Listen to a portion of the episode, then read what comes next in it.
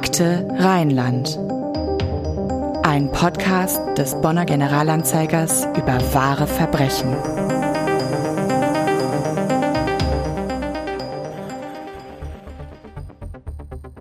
Generalanzeiger Bonn, 18. Juli 2007.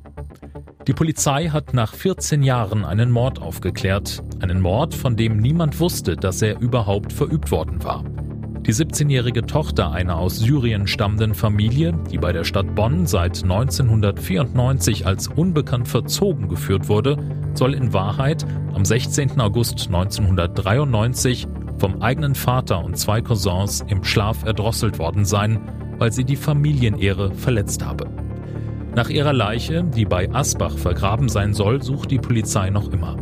Jetzt hat die Staatsanwaltschaft ihren 65-jährigen Vater ihren 39-jährigen Cousin angeklagt wegen Mordes aus Heimtücke und niedrigen Beweggründen. Der zweite Cousin wurde nicht gefasst. Hallo und herzlich willkommen zu einer neuen Episode von Akte Rheinland. Hier sprechen wir an jedem zweiten Donnerstag über Verbrechen und Kriminalfälle aus der Region Bonn. Mein Name ist Anna-Maria Bekes und bei mir ist heute wieder meine Kollegin Sabrina Bauer aus der Online-Redaktion. Hallo. Hi.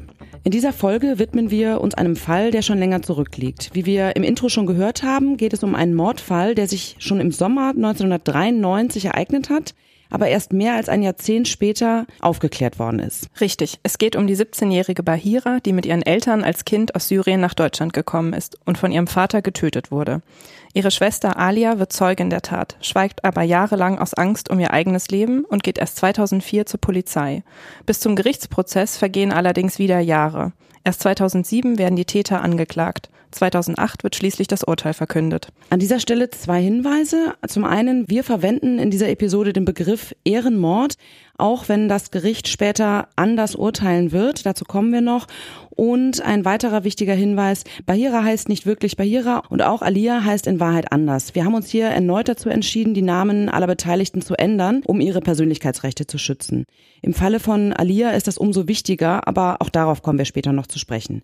Gehen wir erstmal chronologisch vor und schauen uns Bahiras und Alias Geschichte an. Dazu haben wir heute unsere Kollegin Ayla Jakob aus der Lokalredaktion in Bad Godesberg zu Gast. Hallo Ayla. Hallo. Ayla, du bist heute nicht nur als Journalistin hier bei uns, sondern im Grunde eigentlich auch als Zeitzeugin.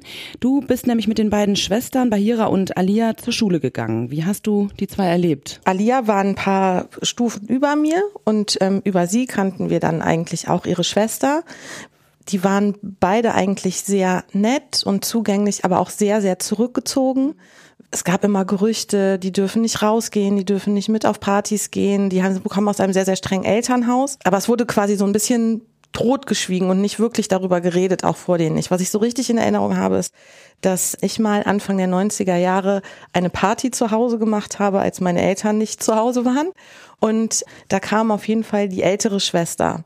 Alle haben sich gefreut, dass sie überhaupt mal unterwegs war. Es war aber dann auch so, sie hat sich dann umgezogen vorher und musste auch um 10 Uhr gehen und wurde dann auch von einer Freundin nach Hause gebracht und musste dann aber quasi auch heimlich zu Hause reingehen und das war, das sind so die prägenden Erinnerungen, dass es wirklich sehr, sehr streng war und die beiden wenig tatsächlich in der Freizeit aufgetreten sind. Also umgezogen, meinst du, sie hat dann für die Party sozusagen andere Klamotten angezogen, weil die wahrscheinlich ihrer Familie nicht recht gewesen wären? Genau, genau, das hat sie erzählt und ich weiß auch noch, das gibt es auch noch, dass es ein Foto gab, wo sie drauf war und da hat sie darum gebeten, dass wir das ähm, nicht irgendwie groß rumzeigen und verbreiten. Was aber jetzt auch nicht so problematisch war, weil es ja noch kein Social Media und so gab. Von daher blieb das einfach zu Hause. Hat man irgendwie darüber äh, gesprochen, ob jetzt unter der Hand oder so, ähm, was das für eine Familie war? Weißt du, ob die Eltern irgendwie streng gläubig waren oder so? Das ähm, variierte. Also weil man eben unter der Hand darüber sprach. Es gab auf jeden Fall äh, die Gespräche darüber, dass es streng gläubig war und daher dieses Strikte kam. Es gab aber genauso die äh, Gerüchte darüber, dass man sagte, eigentlich haben die die Religion nur vorgeschoben, um die Töchter quasi im patriarchalischen System klein zu halten. Anna, du hast vor einiger Zeit mit Alia ein Interview geführt. Wie beschreibt sie ihre Kindheit? Wie sind die beiden Schwestern aufgewachsen? Ja, die Familie stammt ja aus Syrien und die lebten seit 1978 in Bonn. Alia beschreibt ihre Schwester als fröhliches Kind, das schnell die Herzen aller gewann und auch als sehr temperamentvoll. Als die Mädchen in die Schule kamen, haben die Eltern allerdings erwartet, dass sich die beiden jetzt bereits wie Erwachsene verhalten sollten. Also vorher war es wohl so, dass die Alia, die kleinere, so ein bisschen verwöhnt wurde. Also das war die Sicht der großen Schwester natürlich. Und spätestens mit Einstieg in die Schule, und da kam dann, glaube ich, auch noch ein jüngeres Geschwisterkind, ein Bruder, da war das dann vorbei und da wurde sie dann nicht mehr so sehr verwöhnt. Bahira, also die, ihre jüngere Schwester, die ging ab dem zwölften Lebensjahr nur noch unregelmäßig zur Schule, blieb dem Elternhaus in der Folge auch immer häufiger fern. Die ging eben aus und ähm, baute sich einen Freundeskreis auf, der den Eltern überhaupt nicht gefallen hat. Also die ist da so ein bisschen ausgebrochen aus diesem strengen Schema sozusagen, auch im Gegensatz zu der großen Schwester, die sich da mehr, mehr eingefügt hat, zumindest zu dieser Zeit. In den Gerichtsakten steht auch, dass der Vater nicht mit Bahiras Temperament und mit ihrer Lebensweise zurechtkam. Richtig. Die äh, Konsequenz ist, dass ihr Vater Bahira dann im Alter von 15 äh, schon zu Verwandten in die Türkei geschickt hat, gegen ihren Willen. Das wollte sie überhaupt nicht. Dort äh, wird sie schwanger und heiratet dann den Vater ihres ungeborenen Kindes. Und Sie hat dann gesagt, sie wolle das Kind in Deutschland zur Welt bringen, so dass sie 92 dann wieder zurückkommen konnte nach Bonn ohne ihren Ehemann. Also, um da kurz einzuhaken, ich glaube, man kann davon ausgehen, dass das jetzt keine großartige Liebesheirat war, sondern auch im Umfeld, Eiler, das hatten wir ja schon im Vorgespräch besprochen, ist da eigentlich von einer Zwangsheirat die Rede gewesen. Aber Sabrina, du sagst auch, im Gerichtsurteil wird es ein bisschen anders beschrieben, ne? Da steht zumindest drin, dass es die Möglichkeit gibt, dass es eine Liebesheirat war. Also es ist ziemlich widersprüchlich. Wir können es nicht zu 100 Prozent klären, aber definitiv weiß man, dass sie da nicht ursprünglich in die Türkei gehen wollte.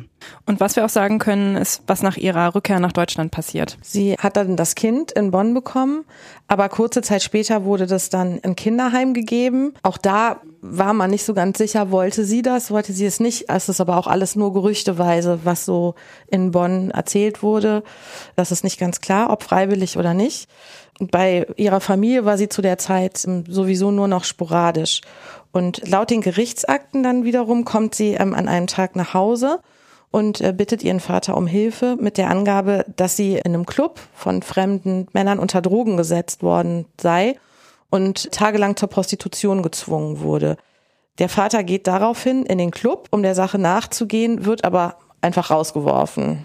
Jetzt muss man dann sagen, das ist eben wahrscheinlich das, was der Vater auch erzählt hat. Also was auf jeden Fall Fakt ist, ich denke, das kann man sagen, das, was die Eltern erreichen wollten, indem sie sie in die Türkei schicken und verheiraten, sage ich jetzt einfach mal, das haben sie sicherlich nicht erreicht. Also im Gegenteil, sie ist eben danach noch viel weniger ans Elternhaus gebunden gewesen, offensichtlich. Ne? Ja, und dann kommt es zu jenem Morgen im August 1993. Das war ungefähr zwischen vier und fünf Uhr morgens und die äh, damals 17-jährige Bahira kam dann zur Wohnung ihrer Eltern und wollte reingelassen werden. Der Vater hält sich in der Küche auf, weil er nicht schlafen konnte. Und Alia und die beiden jüngeren Geschwister schlafen genau wie die zweite Frau des Vaters, also sind im Bett und kriegen von der ganzen Sache nichts mit. Bahiras und Alias Mutter war zu der Zeit schon verstorben. Und die Vater und Tochter sollen über Bahiras Lebensstil dann in Streit geraten sein. Auch das ist wieder das, was der Vater später ausgesagt hat.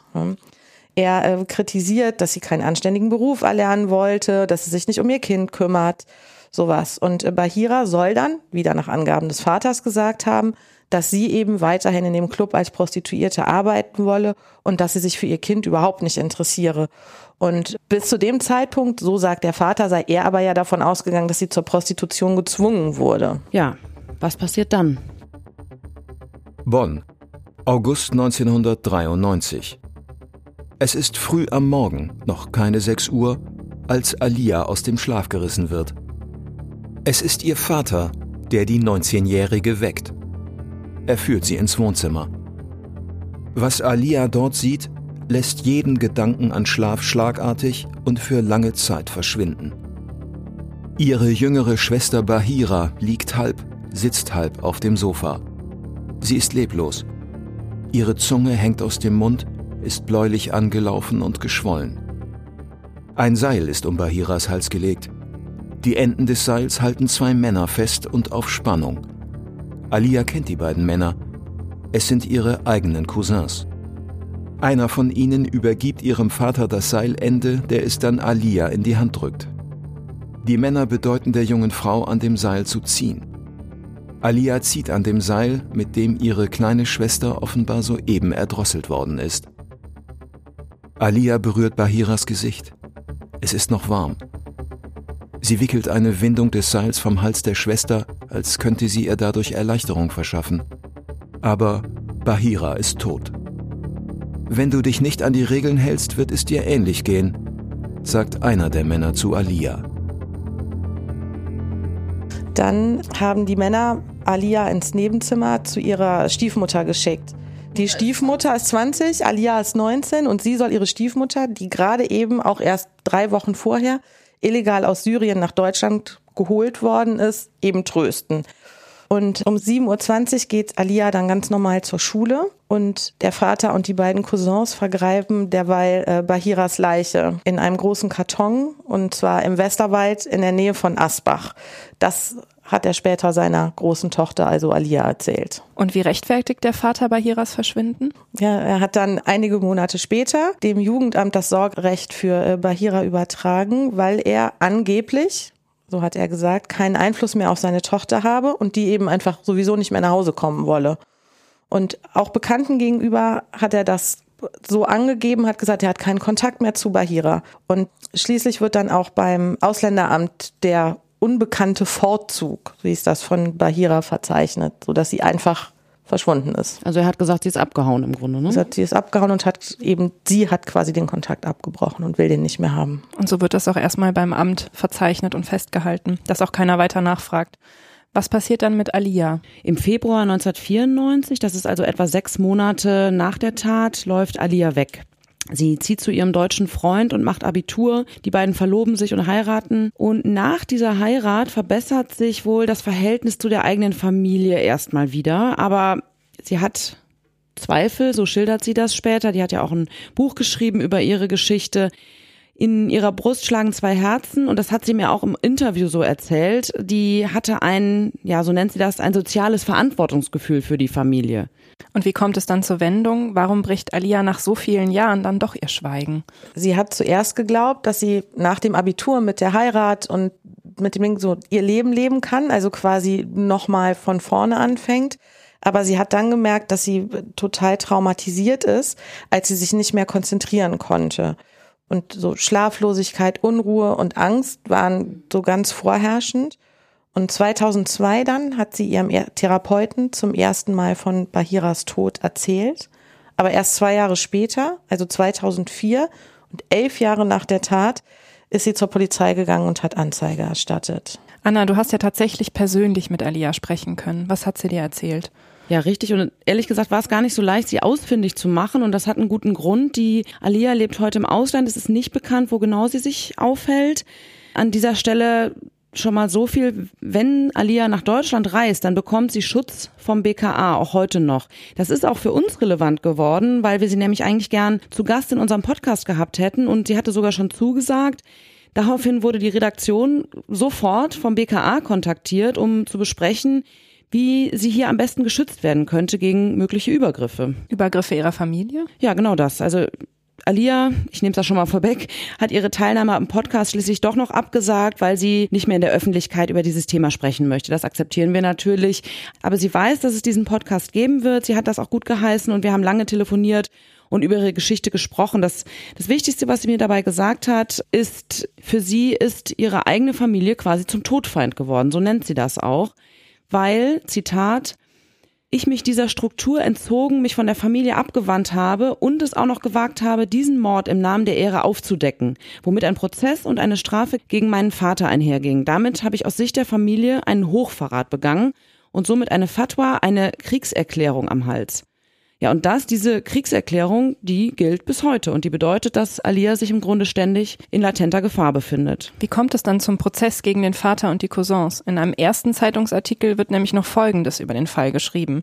Wie der Fall aufgeklärt wurde, unterliegt strengster Geheimhaltung. Ja, richtig. Äh, denn die Polizei, die hat mehrere Tricks genutzt, um an ein Geständnis zu kommen. Aufgrund der möglichen Gefahr für Alia, eben durch ihre Familie, hat sich die Polizei schließlich entschieden, verdeckt zu ermitteln und eine Erpressung zu fingieren. Das lief folgendermaßen ab, also eine Vertrauensschau der Polizei erpresst den Vater mit dem Wissen um die Tat und fordert ihn dann quasi auf, ein Schweigegeld zu bezahlen, damit er mit der Tat nicht an die Öffentlichkeit zur Polizei geht. Der Vater lebte zu der Zeit mit seiner dritten Frau in Bonn, hat weitere Kinder bekommen und war auch schon eingebürgert worden. Und sein Neffe, eben ein Cousin, ist nach einer Scheinehe ebenfalls eingebürgert worden. Die Frau, mit der er eine Scheinehe hatte, es war eine 20 Jahre ältere Deutsche. Also er hat die im Grunde geheiratet, um die Nationalität zu bekommen.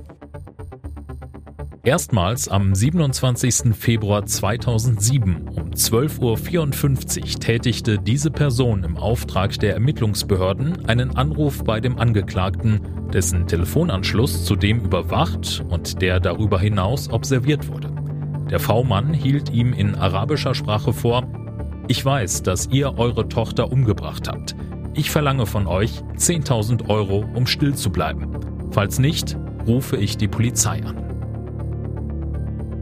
Aber dieser Plan der Ermittler geht leider nicht auf. Nein, Vater und Neffe beraten sich zwar intensiv über diesen Erpressungsversuch, das finden die Ermittler anhand telefonischer Überwachungen, Observationen und Innenraumsprachüberwachungen, schönes Wort, der Autos heraus. Sie entschließen sich aber bei der Polizei Anzeige wegen Erpressung zu erstatten. Finde ich auch irgendwie interessant. Also damit hat die Polizei wahrscheinlich nicht gerechnet, dass die dann Anzeige erstatten wegen Erpressung.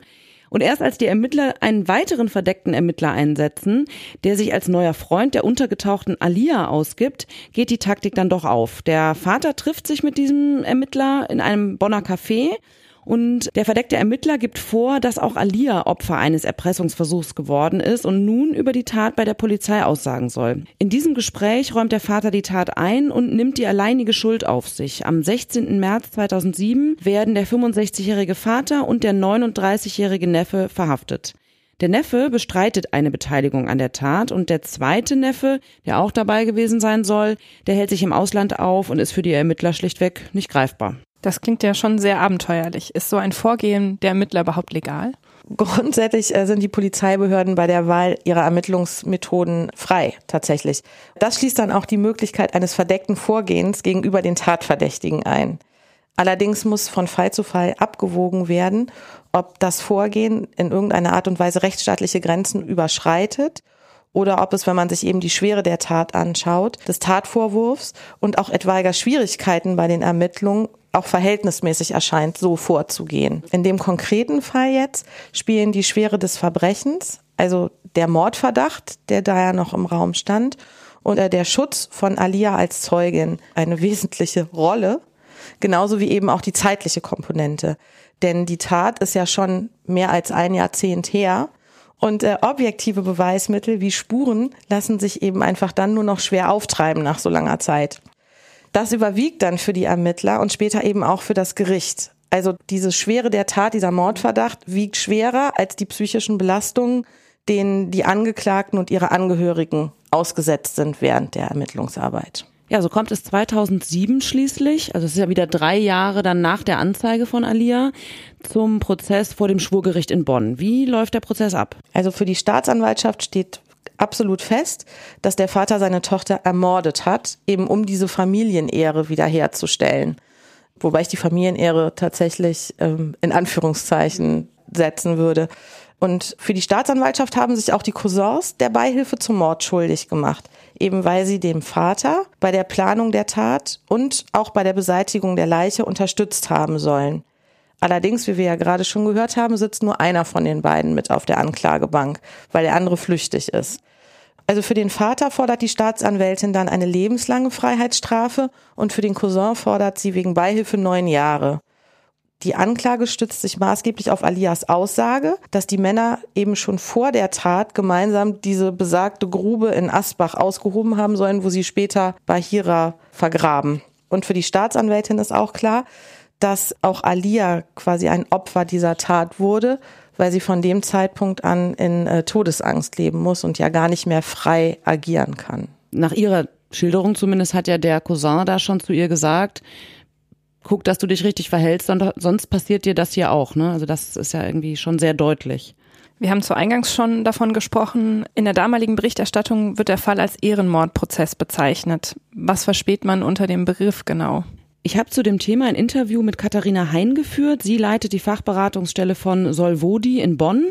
Das steht für Solidarity with Women in Distress. Konkret beraten und unterstützen die Mitarbeiterinnen dort Betroffene von Menschenhandel, von Zwangsheirat, Betroffene oder Bedrohte von Gewalt im Namen der Ehre und auch Betroffene von FGM, also Female Genital Mutilation, zu Deutsch Genitalverstümmelung. Wir hören uns mal an, was Katharina Hein über das Phänomen Ehrenmord sagt. Ich denke, dass das, was ein Ehrenmord ausmacht, dass es keine spontane Tat ist, kein spontanes Tötungsdelikt ähm, oder eine spontane Bedrohung, sondern das ist etwas, was ähm, im Kollektiv entschieden wird. Also oft ist es die Familie, die darüber entscheidet, ob ein Ehrenmord stattfinden soll.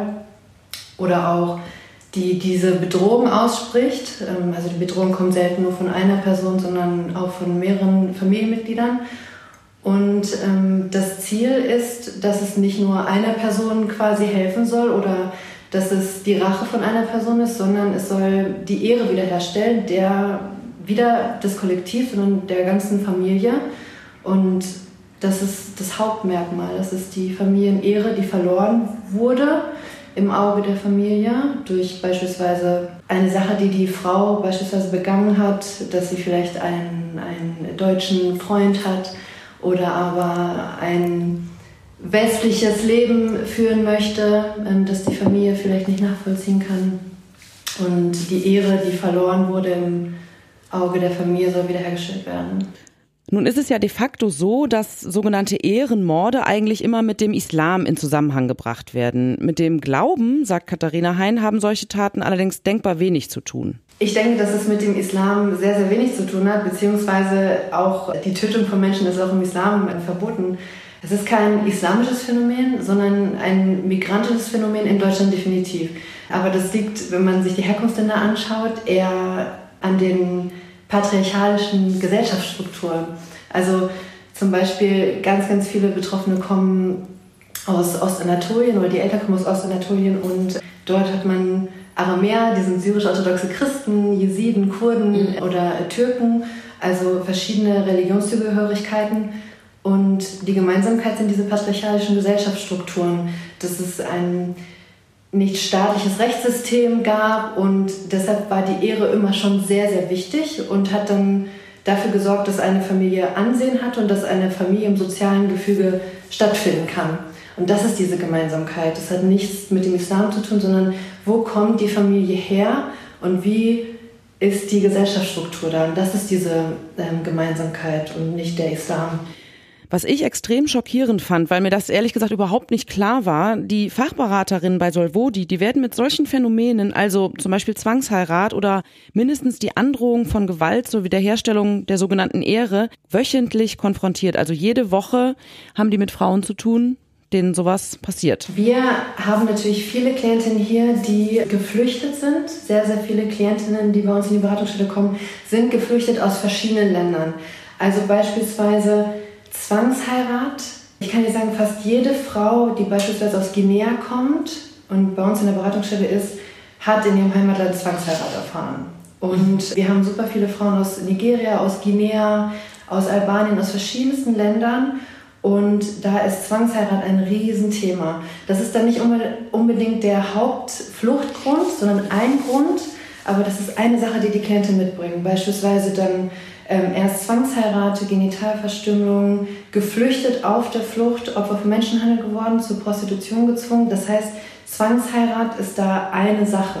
Mhm. Und natürlich haben wir auch die ähm, in Anführungsstrichen klassischen Fälle, die vielleicht den Leuten hier mehr bekannt ist, dass eine Familie, die in Deutschland lebt, beispielsweise eine Drohung ausspricht und dann kommt eine Klientin, dessen Migrationshintergrund vielleicht in der Türkei ist oder ähm, im Irak, die dann zu uns kommt und sagt, ich werde hier bedroht oder wenn ich mich jetzt trennen möchte, dann droht mir wahrscheinlich der Tod. Solvodi berät die Frauen, die dort Hilfe suchen, nicht nur, die geben auch ganz konkrete Hilfestellungen, indem sie etwa dabei helfen, einen Platz in einem Frauenhaus zu finden. Die haben auch selbst Schutzhäuser.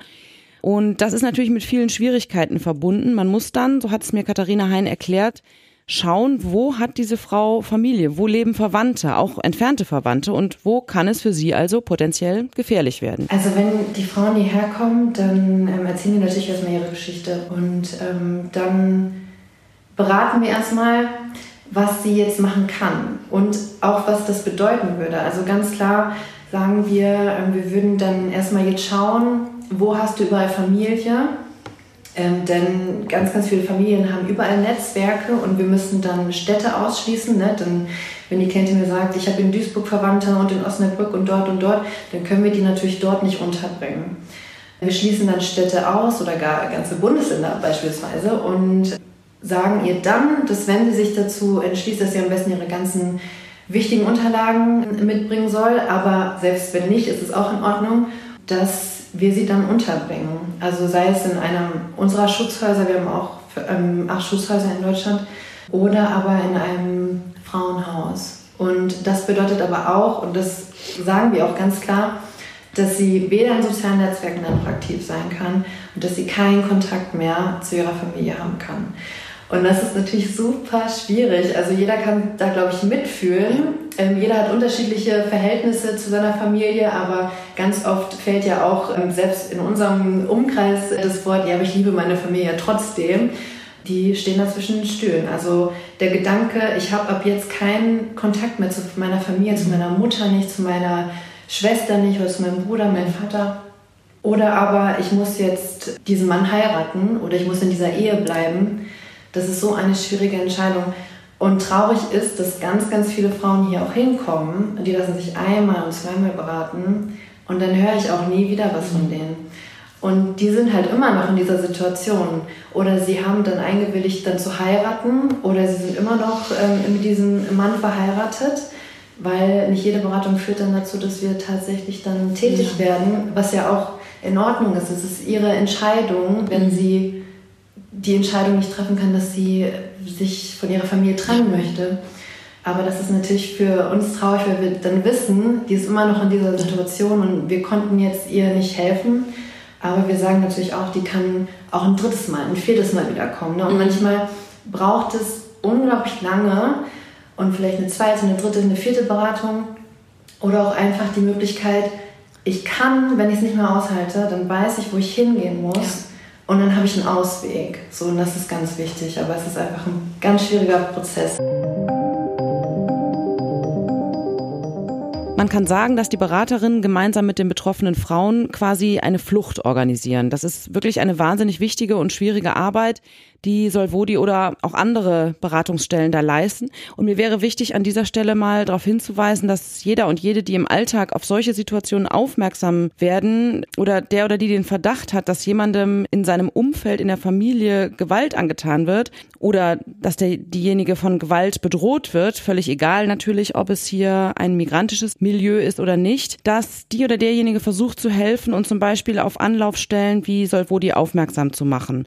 Und natürlich geht das auch auch an Betroffene von Gewalt, Bedrohung oder Ausbeutung. Ihr seid nicht allein und es gibt Menschen, die wollen und die können euch helfen. Wir posten die Infos dazu auch nochmal in die Show Notes zu dieser Episode.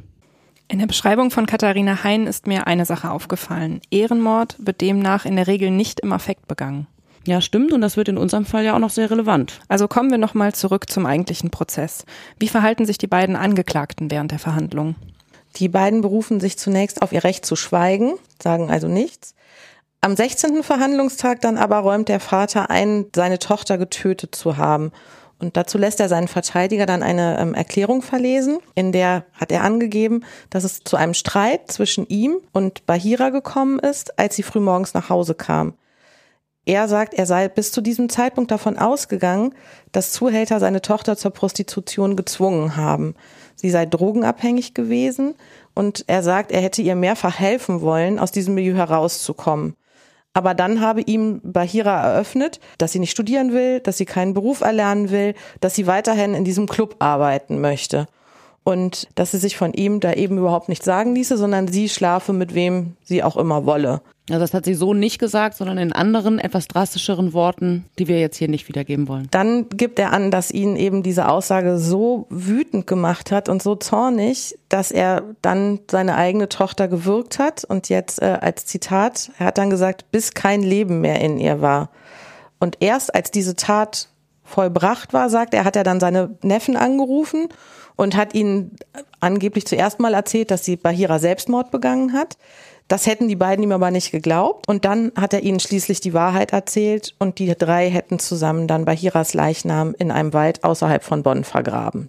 Soweit die Erklärung, die der Verteidiger verlesen hat. Wenn man das jetzt so hört, wie muss man sich einen Menschen vorstellen, der seine eigene Tochter tötet? Ja, der Vater sagt im Prozess aus, ich da kann man davon ausgehen, dass er da von seinem Anwalt auch entsprechend beraten wurde, denke ich, dass die Tatnacht der spontane Höhepunkt einer jahrelangen Überforderung nach dem Tod seiner ersten Frau gewesen sei. Unsere Gerichtsreporterin, die beschreibt den Vater in ihrem Artikel als einen, ja, schmächtigen alten Mann, der weint und zittert und sich fast unter dem Tisch im Gerichtssaal verkriecht. Er beteuert vor Gericht auch, die Tat alleine begangen zu haben.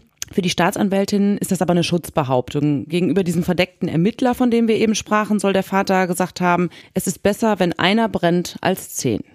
Alia, also die ältere Schwester, ist zum Zeitpunkt der Verhandlungen 35 Jahre alt und tritt in dem Prozess als Nebenklägerin auf. Sie ist davon überzeugt, dass Bahiras Tod keine Affekthandlung war, wie es ihr Vater ja vor Gericht beteuert, sondern Mord. Anna, was hat sie dir denn damals dazu gesagt? Ja, sie hat mir erzählt, dass sie davon ausgeht, dass Bahira hinterrücks im Schlaf erdrosselt worden sein muss und dass diese Tat sogar von langer Hand geplant gewesen sein muss. Denn, so sagt sie, sie kannte ihre Schwester ja gut, die Bahira hätte sich sonst gewehrt, die hätte alles getan, um zu überleben und ähm, sich da wirklich äh, zur Wehr gesetzt. Als treibende Kraft hinter der Tat sieht Alia ihren Cousin, nicht ihren Vater. Man weiß natürlich nicht, ob das jetzt daran liegt, dass sie vielleicht ihren Vater auch mit anderen Augen sieht, aber sie sagt, dass der Cousin mit seinen sehr fundamentalistischen Werten in Anführungsstrichen und seiner hohen Aggressivität da wirklich im Grunde die Triebfeder hinter dieser Tat gewesen ist. Und vor ihm, vor diesem Cousin, hat Alia daher auch die größte Angst. Angst ist auch das bestimmte Thema bei anderen Zeugen, die in dem Prozess aussagen. Ja, genau, das äh, betrifft nicht nur Alia. Also Alias deutscher Ex-Mann, zu dem sie 1994 geflüchtet ist, der hat unter Ausschluss der Öffentlichkeit und unter Ausschluss der Angeklagten ausgesagt. Er hat erzählt, dass seine Frau ihm auch einen Brief ausgehändigt hat, und zwar für den Fall, dass ihr irgendetwas zustoßen sollte. Und eine andere Zeugin, das war eine Nachbarin der Familie, eine frühere Nachbarin, mit der Alia 2004 zum ersten Mal zur Polizei gegangen ist. Die hat angegeben, dass sie eigentlich aus Angst zu krank sei, um auszusagen. Also sie wollte sich überhaupt nicht äußern. Und die Briefe mit den Details zur Tat hat dann Alia nicht nur an ihrem Ex-Mann verteilt, sondern auch noch an mehrere andere Personen, also an ihren Psychotherapeuten zum Beispiel, nämlich eben genau für den Fall, dass ihr was zustößt, dass das an verschiedenen Stellen platziert ist. Auszug aus Alias Brief. Meine Schwester Bahira wurde Opfer eines Ehrenmordes.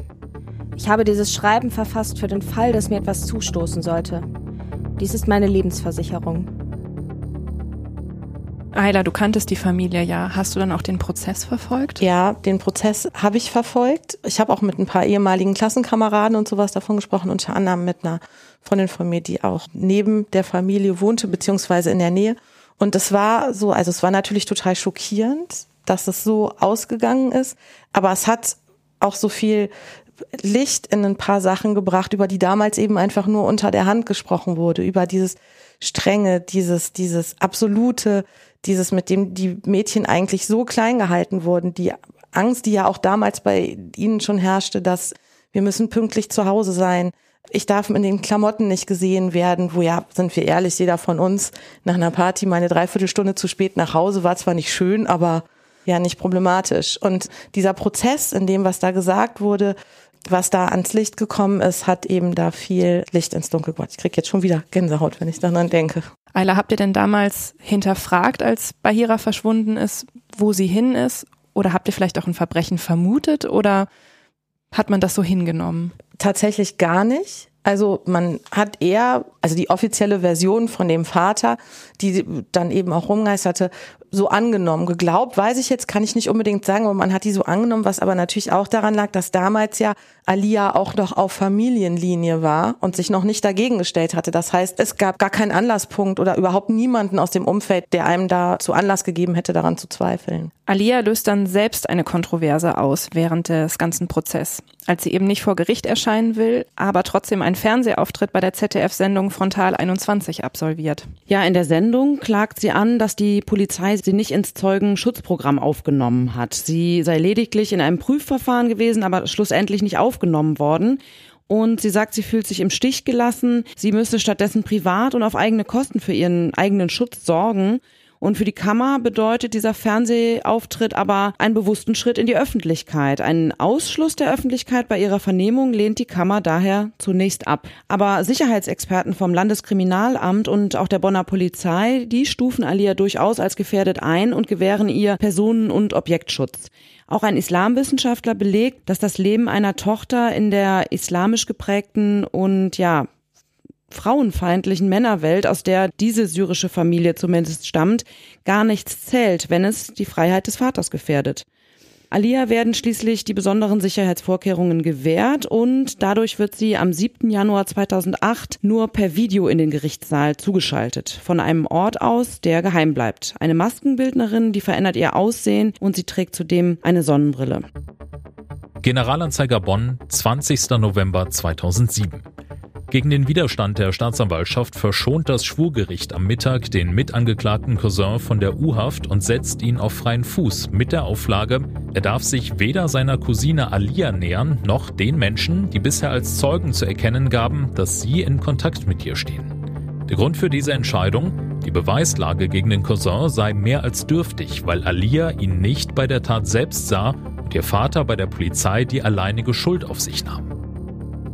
Alias Cousin wird Ende November 2007 aus der U-Haft entlassen. Zwar spricht laut dem Gerichtsbericht einiges für eine Beteiligung an der Tat, aber es reicht eben nicht für eine Verurteilung aus. Vor Gericht wird dann auch nochmal die Erpressung Thema, die überhaupt zu dem Geständnis des Vaters geführt hat. Genau, der Verteidiger wirft der Staatsanwaltschaft vor, Rechtsverstöße in Kauf genommen zu haben. Der fingierte Erpressungsversuch gegen den Vater habe in seinen Augen gegen die Menschenwürde verstoßen und sei Quälerei gewesen. Angeblich soll die Polizei bei einer Vernehmung erheblichen Druck auf den Vater ausgeübt haben, damit er endlich ein Geständnis ablegt. Die Verteidigung versucht zudem, den Angeklagten vor einer Verurteilung zu retten. Er sei zu krank für die Verhandlung. Doch eine Ärztin bescheinigt dem 65-jährigen Verhandlungsfähigkeit. Und die Verteidigung stellt einen weiteren Antrag, Alia sei psychisch krank, man könne ihr nicht glauben. Das Urteil vom 31. März 2008 lautet auf Totschlag im Affekt. Der Vater wird zu einer Freiheitsstrafe von acht Jahren verurteilt. Der Cousin wird freigesprochen und erhält Haftentschädigung für die Zeit in der U-Haft. Jetzt lautet das Urteil Totschlag im Affekt. Warum war es aus Sicht des Gerichts kein Ehrenmord? Das Gericht hat zwar beim Vater Motive erkannt, die auf einen klassischen Ehrenmord hindeuten. Also das heißt, dass im Fall eines Ehrenmordes erfolgt die Tötung eben aus niedrigen Beweggründen, weil der Täter die Familienehre wiederherstellen möchte und das dem Lebensrecht einer Frau vorzieht. Also wichtiger ist die Familienehre als das Leben der Frau. Indes konnte die Kammer hier nicht zweifelsfrei feststellen, dass der Vater seine Tochter tötete, um die Familienehre wiederherzustellen. Vielmehr war dem Angeklagten nicht zu widerlegen, dass er seine Tochter eben aus Wut und Erregung getötet hat, nämlich über die Erkenntnis, dass sie sich freiwillig prostituiert. Und eine solche Motivation scheint laut Gericht nicht auf tiefster Stufe zu stehen. Außerdem konnte das Gericht nicht mit der erforderlichen Sicherheit feststellen, ob der Vater und der Neffe die Grube tatsächlich vor der Tat ausgehoben haben. Also ganz kurz, man kann jetzt eigentlich zusammenfassen, es ist einfach zu lange her, um da irgendwas zu beweisen, oder? Also es sind einfach keine Spuren mehr da und die Bahira wird ja auch nie gefunden, oder? Also die graben da und suchen in Asbach, aber die, wird, die Leiche ist bis heute nicht entdeckt worden. Und das macht es eben wahrscheinlich für das Gericht auch so schwer. Wie passt das Ganze dann zusammen, dass das Gericht zwar davon ausgeht, dass der Vater im Affekt gehandelt haben soll, aber gleichzeitig ein Seil benutzt hat? Ja, das ist ein Fall, der einfach sehr viele Fragen aufwirft, wie auch unsere Gerichtsreporterin in ihrem abschließenden Kommentar zum Urteil geschrieben hat. Das Gericht glaubt Alia die Tötung mit dem Seil, aber entscheidet trotzdem auf Totschlag. Ich habe es gerade schon gesagt, die Leiche wurde nie gefunden, es fehlen die ganz eindeutigen Spuren und ich glaube, dass das Gericht wahrscheinlich in diesem Fall nicht anders entscheiden konnte, denn sie müssen ja im Grunde im Zweifel für den Angeklagten sozusagen entscheiden. Und man kann ganz klar sagen, es bleibt ein bitterer Nachgeschmack und es bleibt vor allem eine Schwester, die bis heute in Angst leben muss, weil sie diese Tat nicht so hingenommen und sich aus diesen Zwängen befreit hat. Damit kommen wir zum Ende dieser heutigen Episode. Seid auch beim nächsten Mal wieder gerne mit dabei und wenn ihr uns helfen wollt, abonniert unseren Kanal, aktiviert bei Spotify zusätzlich die kleine Glocke und folgt uns auf Instagram und schreibt uns dort auch gerne eine Nachricht mit eurem Feedback oder auch mit Themenvorschlägen. Ja, vielen Dank an alle fürs Zuhören. Danke Ayla, dass du wieder mit dabei warst. Wir sagen bis zum nächsten Mal. Tschüss. Tschüss. Das war Akte Rheinland der GA-Podcast zu Kriminalfällen aus Bonn und der Region. Akte Rheinland ist eine Produktion der Generalanzeiger Bonn GmbH. Redaktion und Produktion Anna-Maria Bekes und Andreas Deik. Sprecher Daniel Dähling und Martin Busch. Intro und Outro Charlotte Pekel. Grafik Sabrina Stamp.